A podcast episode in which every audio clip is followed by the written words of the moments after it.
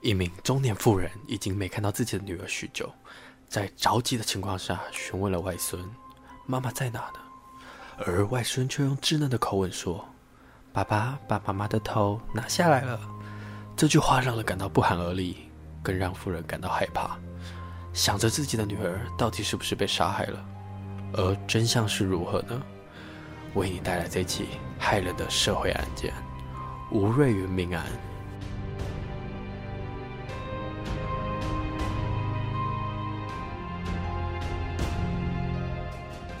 大家好，我们是假说，全台最不假的假说。我是阿鱼，我是 A 梦。今天的录音时间刚好是就是华山分尸案的案件结果出来，因为之前其实第一审的时候有判决就是死刑定验，嗯，但是因为二审的时候就改判无期徒刑，然后今天又公布了就是维持无期徒刑。原判，对，就是我觉得蛮难过的是这起案件是我在接触台湾的那些。社会案件好像算是前几名，让我蛮震惊的，因为就是这是你生活的区域，嗯，然后发生这么残忍的事情，而且很近代，二零一八年发生的事情，然后现在在社会上，我们想要就是司法还给我们一个公道，实际上司法判刑的时候，常常结果是令人失望的。嗯，因为因为我刚刚其实又重新去回顾了一下华山命案，就是很残忍啊，还蛮难过的。就因为他是一个，我记得是女一个女生，然后联络这个男这个杀人凶手，然后去了就没有再回来了。对，他是去，他是在网络上认识他，因为他想要学那个弓箭。对，然后他认识他之后，这个男生为了要，诶、欸，应该说他请受害者要。请他写企划案，所以他就因为他的邀约，所以过去。然后晚上喝完酒之后不省人事，然后他借此就性侵他，然后他后来就把他分尸。遗体没找到吧？我记得就是不见了。对，各大体就是被丢丢到那个什么阳明山那边。然后我觉得比较残忍的是，他其实有割掉他的外阴唇跟他的乳头，拿来做标本，这是非常残忍的一件事情。然后我怎么不知道这个？有有这件事，就是重新又再厘清一下案情是这样子，没错，好很残忍，而且他很可恶，就是他原本还说什么，就是他觉得如果他到时候还活着，他也一定要出一本书，叫做什么杀人杀人犯的什么最最深情的告白之类的。我我一看就是，嗯，就是非常令人的遗憾，这样，就是就是刚得知这个消息有点愤怒，就是希望在。前面聊天的时候稍微带到，我不知道有多少听众有知道这个案件，但是在事情发生好像过一年的时候，我就看到有整理这篇报道的时候，了解的时候就觉得非常的残忍，觉得大家还是要注意交友，网络上朋友也不要太过相信。我觉得，嗯，注意安全啊。可是今天我们要讲的命案不是华山命案，嗯、就只是因为刚好录音的时间有这个新闻，一早有这个被他的新闻跳出来，我有看到。所以你一早的 一天的早晨有华山命案打开，最顶面的无期徒刑来讲说无期徒刑。嗯嗯，可是今天的案件是，就是像刚刚前言有提到，就是吴瑞云命案。这起案件是发生在更久以前，是发生在一九八八年。然后我觉得这起案件蛮精彩的，就是你不听到最后，你会不知道结果。哦，就是所以我要听到最后，很精彩。一定要听到最后，好绝对要听到最后。来吧，OK 吗？我们就要一起来听这起吴瑞云命案。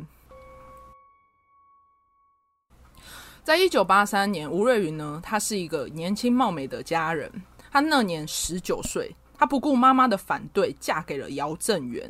因为姚正元是从事跑船工作，所以妈妈觉得，就是妈妈陈桂美认为自己女儿可以嫁给更好的男人。而不是像姚正元这样子的跑船人。五年后，在一九八八年，夫妻俩就生了一个儿子跟一个女儿。但夫妻俩的感情其实没有因为孩子变得甜蜜，反而是让两夫妻的矛盾越来越深，时常吵架。然后在姚正元在外跑船的时候呢，其实吴瑞云蛮常跟就是娘家保持联系，就也蛮常回家吃饭的。奇怪的是，自从一九八八年的七月十二日，姚正元跑船回家之后，吴瑞云都没有再跟妈妈联系，也不回娘家吃饭了。嗯，这就没有，就突然很临时的就开始没有联系，对，就无就没有就没有联系，然后突然就这样消失。所以觉得奇怪的陈桂美就接，正好就接到他的女婿电话。嗯，姚正元表示呢，他们一家四口已经搬离了国光国宅，暂时没有电话可以联系。而陈桂梅就顺便询问说：“啊，女儿嘞？女儿在哪里？”姚正元表示说：“夫妻俩前几天吵架，吴润云吵架完就离开了家，不知道跑去哪里，就就消失了。”所以陈桂梅听到就很慌，她想要急着报警时，姚正元却表示：“我已经报警了，岳母，你不用再重复报警。”但是姚正明讲完之后呢，其实陈桂梅没有相信他，反而质疑说。女儿怎么可能连报备都没有，甚至就这样子消失了，就一声不响这样不见？对啊，很突然，很突然啊！就是一个乖乖女儿，平常在你回来之前，她都都会回娘家，结果你一回来，我女儿就不见了。所以陈桂梅并不相信她，然后她就决定要靠自己来找女儿的下落。在一九八八年的十月四日，姚正元带着两个孩子到陈桂梅家吃饭。陈桂梅趁他不在的空档，询问了两个四岁的孙子：“来来来，告诉外婆，你们知道妈妈跑去哪里了吗？”孙子的回答吓坏了陈桂梅。你知道为什么吗？因为小孩说的话超级可怕，嗯、超级惊人。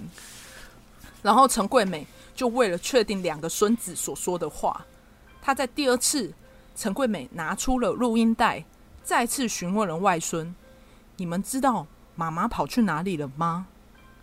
孙子说：“爸妈一直在吵架，爸爸先拿皮带打妈妈，然后就看到爸爸把妈妈的头拿下来后，也把妈妈的手和脚拿下来后，就再也没有看到妈妈了。”谢谢，太恐怖，我走。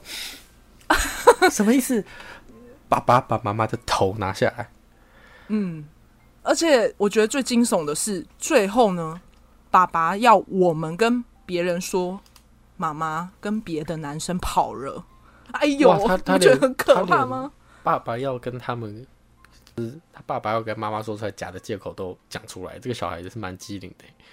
嗯，可是本来四岁的小孩就童言无忌，不会想那么多，这么可怕的话一讲出来，哦，陈桂梅吓得立刻报警。然后他报警，就是陈桂梅报警嘛。他表示呢，自己的女儿残忍的被分尸了。警察这时候就听到这么严重的事情，就不敢大意，就向陈桂梅问是发生什么事情。这时候他就拿出那个录音带给警察听，嗯，而听完录音档的警察就立刻把姚正元给抓起来。然后在一九八八年的十月六号。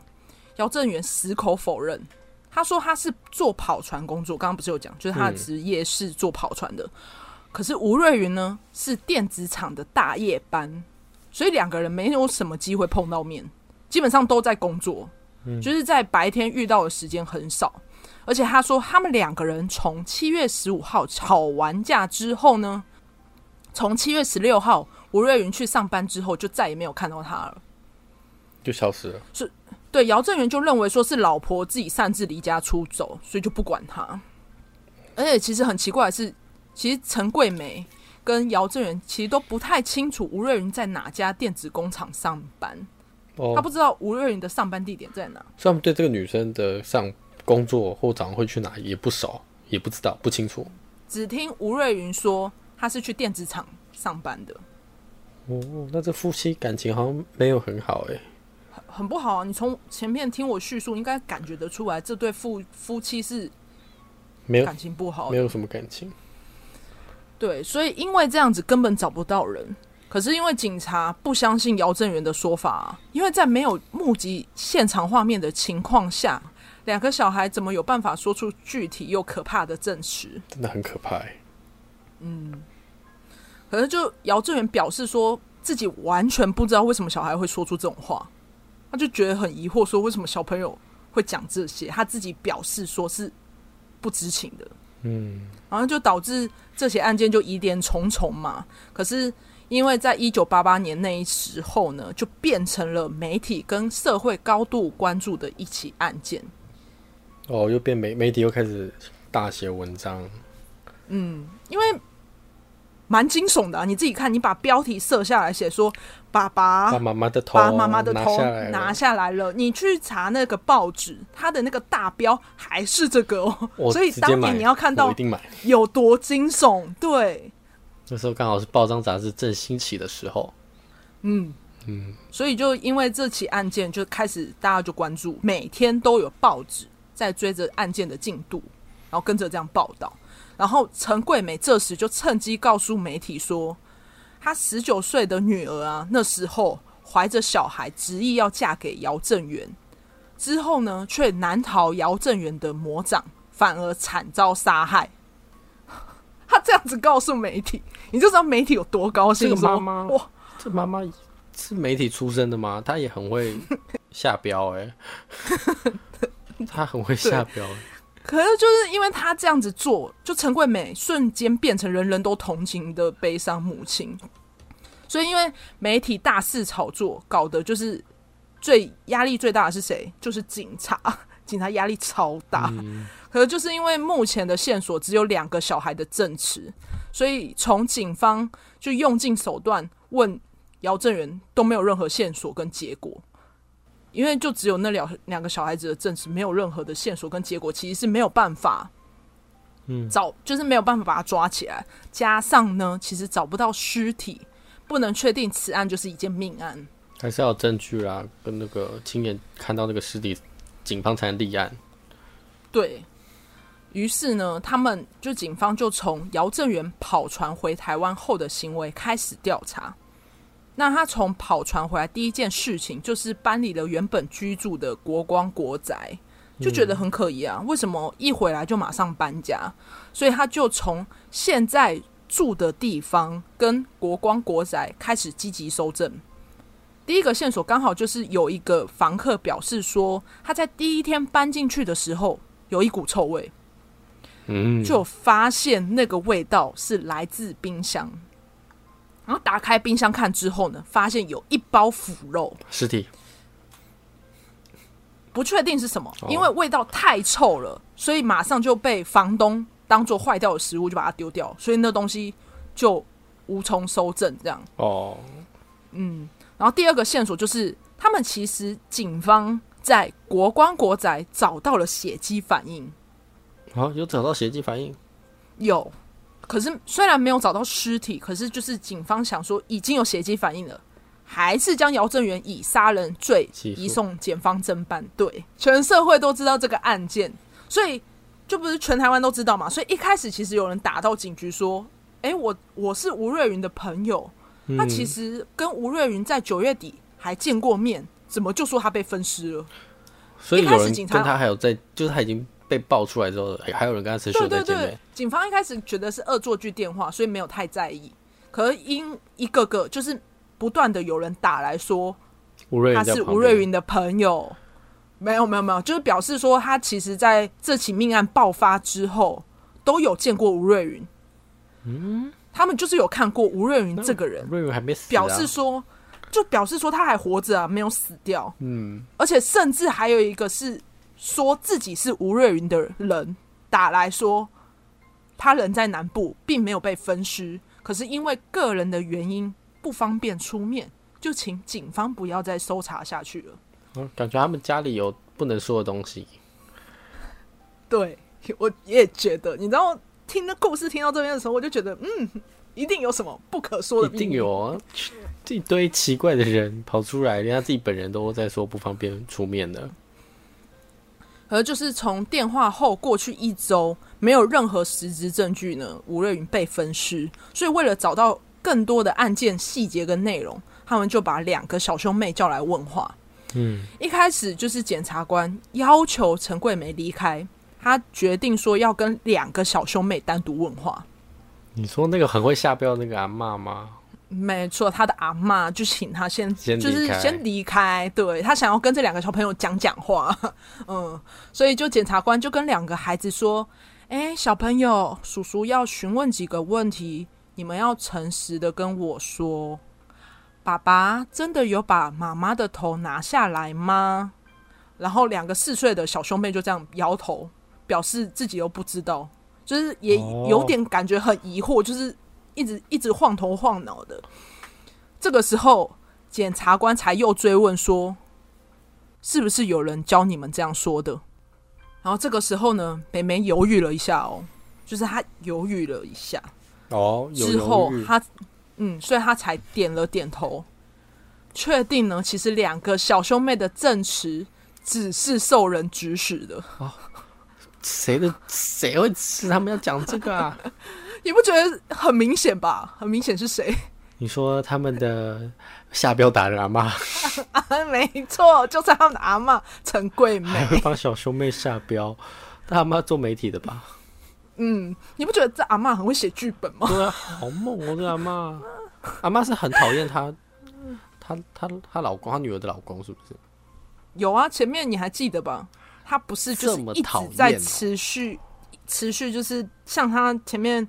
被抓的时候，也就是态度也是马上跟媒体爆料啊，什么之类的这种行为，而且他们又没有实时证据，所以眼看事情就变成了乌龙事件，所以情急之下，警察就放了羁押的姚正元，被羁押的姚正元，好可怜，真的要放了，天哪，被骗了，呃、警察被摆了一道，哎，就这个阿妈，嗯。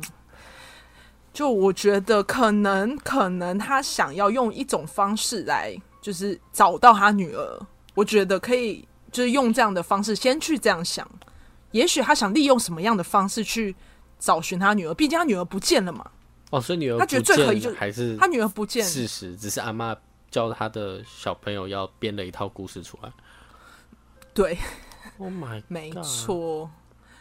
可是，就姚正元放出来之后，他就马上跟警方说，其实陈桂梅不是第一次指控他杀害吴瑞云。其实两三年前也有发生一样事情，就是吴瑞云也有离家出走，陈桂梅也是找不到女儿，就指责说他杀妻啊。所以他这一次操控自己的孙子害女婿，其实不意外。意外一下嘛，就是这个婆婆不行哎，这婆婆好恐怖哦。我觉得最关键的是，大家都在猜吴瑞云到底是活着还是死了，对啊，就还是没有答案呢？没有，没有，没有任何线索啊。可是，就陈桂美相信自己的女儿已经不在了，因为她不相信她女儿还活着，没有联络她。如果没有联络，肯定是遭遇不测。她非常相信这件事，所以她其实也是担心，对，她就一直怀疑，所以她一直很怀疑，就是她她女儿的老公杀了她。嗯，可是他深信不疑的行为，我觉得有点可怕。是他还帮他女儿开了一个灵堂，每天替他烧香拜佛。他盼望他女儿可以托梦给他自己，说出这一切的真相。对，所以他就是完全认定女儿就已经走了。对，因为他女儿没有联络他，然后也人间蒸发，他就确定说他女儿一定不在这个世界上。嗯，不知道是好事还是坏事啦，就。操控孙子的这个方式是不对的，可是他是找女儿的心是真的。只能说这个阿妈找找找到了流量密码啦。他如果现在做 YouTube 应该是很厉害。嗯，或者他现在做 Podcast 直接大红，直接前三名流量了吗？可能你要想哦，这起案件最让人傻眼的是，就是因为没有证据。那大家都在等，说到底是不是被，就是到底是不是真的分尸案？可是实际上不是的话，那最丢脸的是谁？警察吧？对啊，而且还报这么大，都是新闻呢。嗯，对，就是媒体一直在追踪啊，所以每天大家都在关注这个事件。就很积极哦，大家都想哦，他到底是生是死？然后你看哦，他又去帮他烧香拜佛之后，就说他又拍出那个灵堂的样子在报纸上面，就说啊，吴瑞云又死掉了，妈妈帮他什么设灵堂什么。其实，在那个年代，这种大案子媒体会一直追，然后通常就是一般观看的那些民众都会把它当八点档在看，每天都会固定就是追，嗯、因为不像现在新闻是很好得知，有很多一天我可能就五六个七八个。那时候可能就一个大案子，每天就看那个大案子就好。对对，就没有什么太多耸动的事件可以追踪，所以就这个东西对他们来讲是一个好看的连续剧。可是因为很丢脸，这起这这说实话就是一个家庭剧、家庭闹剧，而就是因为警方还是为了要确定吴瑞云的行踪，没有看到人嘛，可是也没有看到尸体啊，所以就是还是继续搜查了一段时间。可是依然一样没有任何有关吴瑞云的线索，就让这起案件变成了悬案。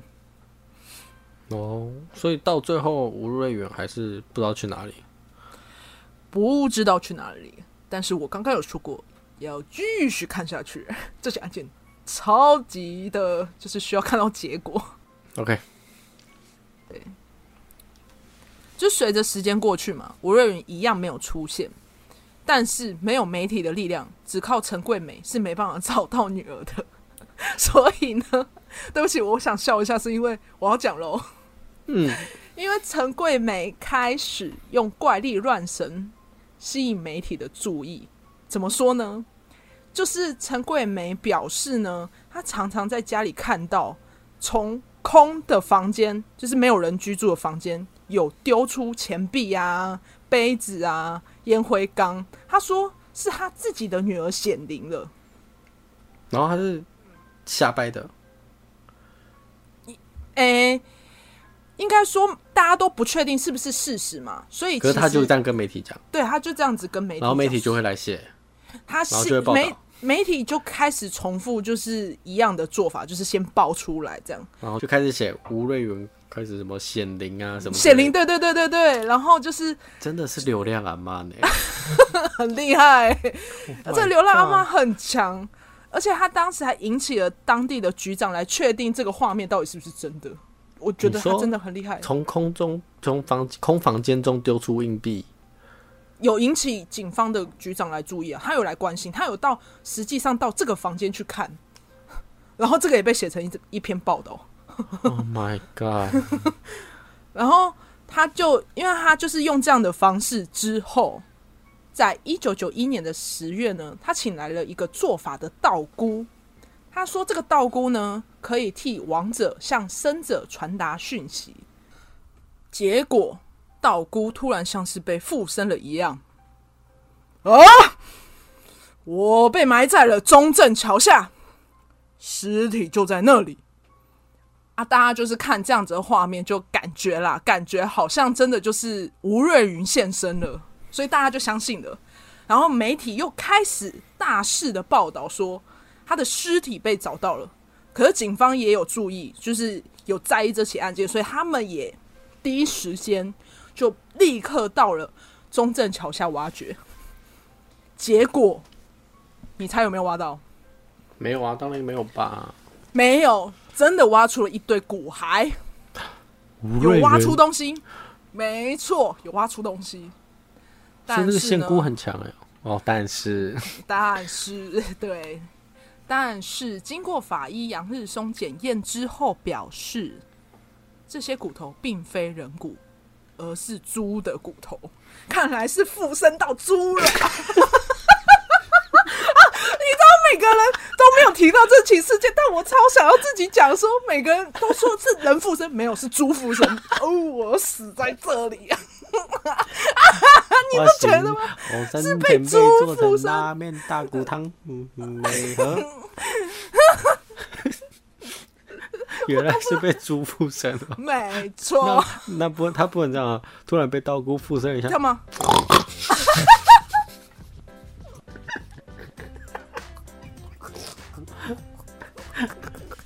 不，你这一系列快变冷知识系列、冷新闻系列了。他就人家在演戏吧？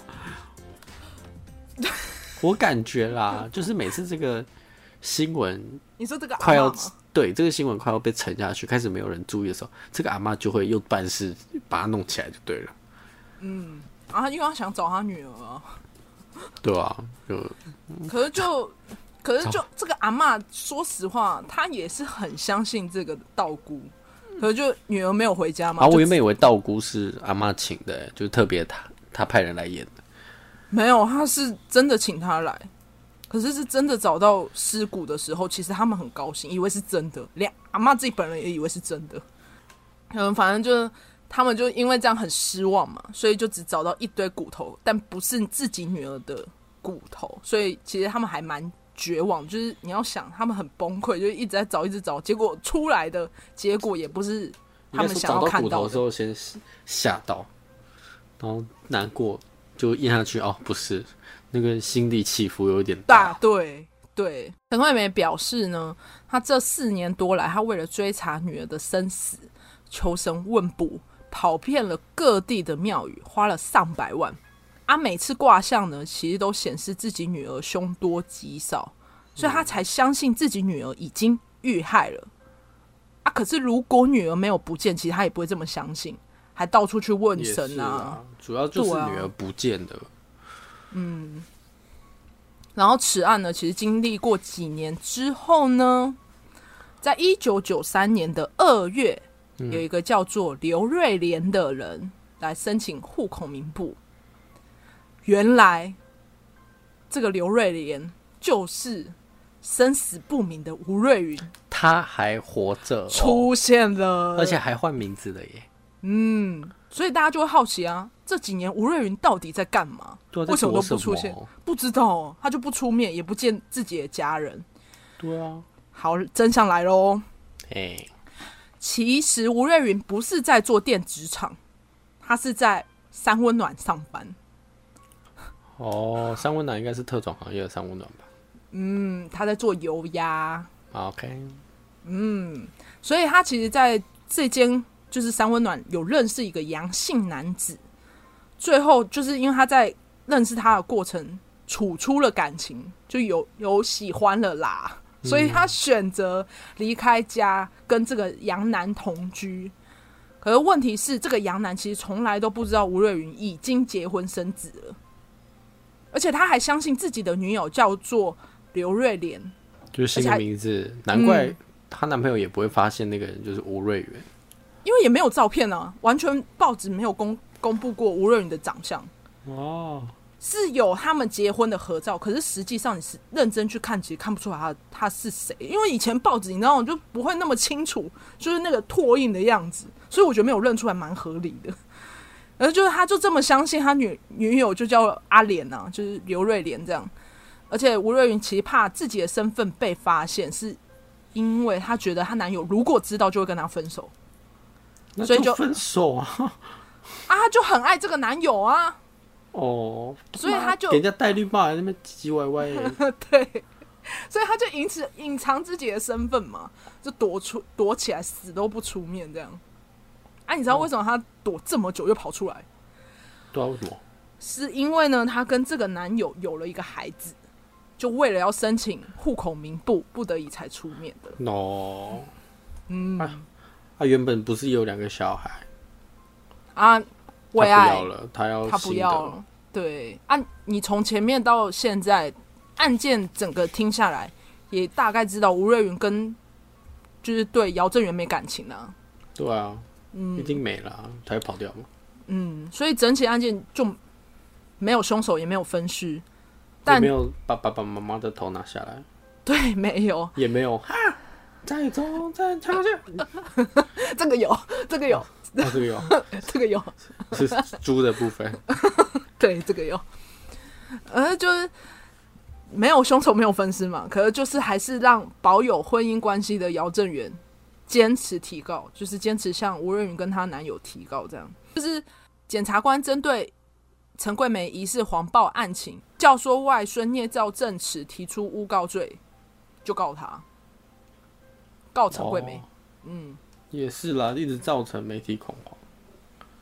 嗯，可是法院最后就以陈桂梅不具犯意，是真心诚意的误会女儿被杀，所以判她无罪。其实后面听下来，我有觉得这个陈桂梅是真的担心女儿。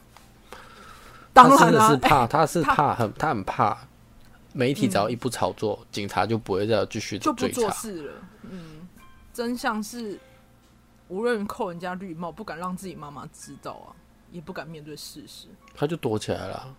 嗯，可是我觉得最可怜就是这两对这两个小兄妹的家庭破碎，还被全而且小小年纪就要承受媒体这样一直追问，嗯，所以你要送他一个结论，可以讲吗？来吧，真他妈烂大人，可以这样讲吗？妈的，真的烂。真的烂，自己去自己要劈人家腿，然后不敢承认，然后第一妈妈担心，第二老公被挂上污名，然后老公也嗯还被抓去关，然后两个小兄妹还因为你，然后一天到晚上媒体，嗯，还这样被整天被质问这样，对啊，然后这小兄妹更可怜，除了第一妈妈不见了，爸爸跟妈妈也常在吵架，然后俺爸还要他们讲把头拿掉哦。我觉得阿妈为什么要这样操作，我也是看的不是很懂了。阿妈可能想要说，哎、欸，长大后你就知道什么是流量了啦。阿妈在一九八八年示范给你看呢。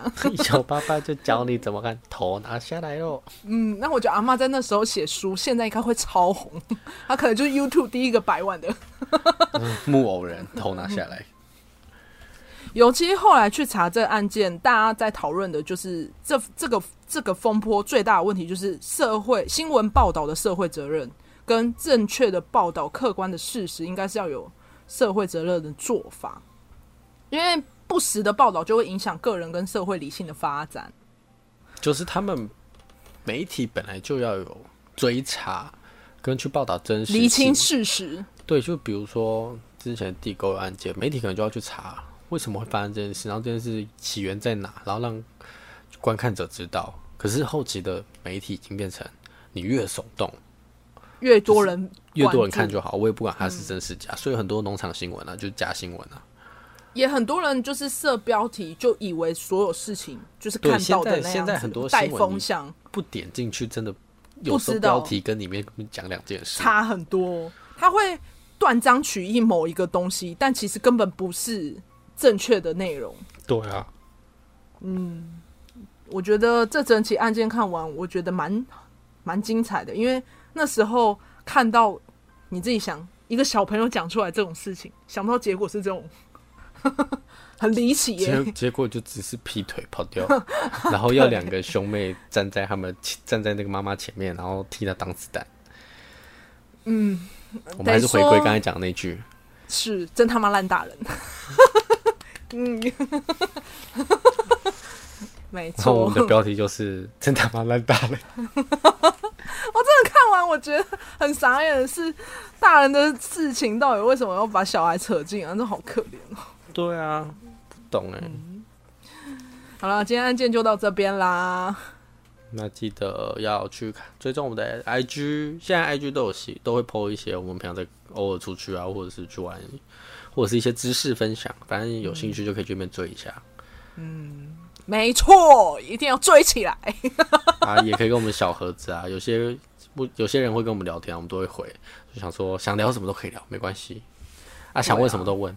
啊，啊，不要问生辰八字。那可以问。等下，我跟你说，等我可以说，把爱的头拿下来。Oh my god！好了，今天就到这里啦。那大家就是可以继续去追踪我们哦。哎、欸，等一下，等一下，再次提醒，再次提醒，就是一定要去我们的 Spotify、Apple Podcast，这样子你们会觉得累啊？那你们就选一个就好了啦。你们选一个评评一下嘛。好了，那今天就到这啦。我是阿鱼，我是梦，拜啦，下次见啦，拜，下集见，拜拜，拜拜拜拜拜拜拜。